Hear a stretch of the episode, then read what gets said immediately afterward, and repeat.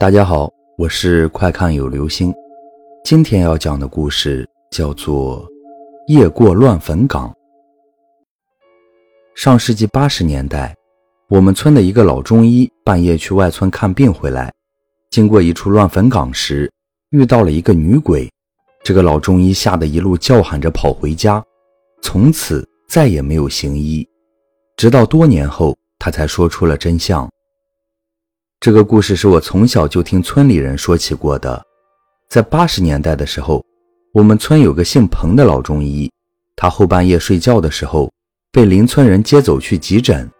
大概在后半夜三四点的时候，看完病，他一个人摸黑回来，路过那个乱坟岗。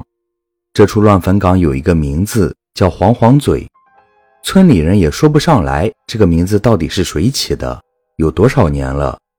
反正是村里有老人过世，都是埋在那边。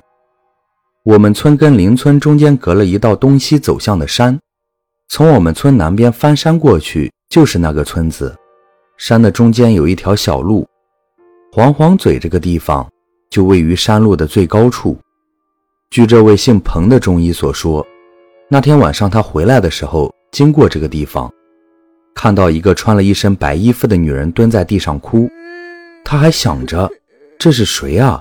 三更半夜来坟上哭，估计也是一个村的，就想着叫他起来一起回去。谁知道他叫了一声，那个女人站起来一扭头，妈呀，她没有眼睛，舌头还伸得老长，一瞬间魂都吓飞了，吓得鞋都跑掉了。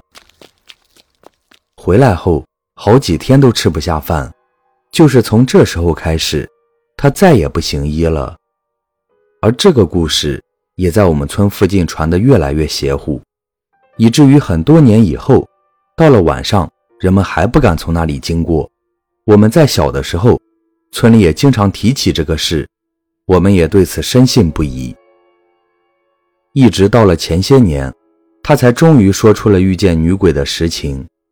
原来在那个年代，人们的家庭条件并不富裕，人们去看病。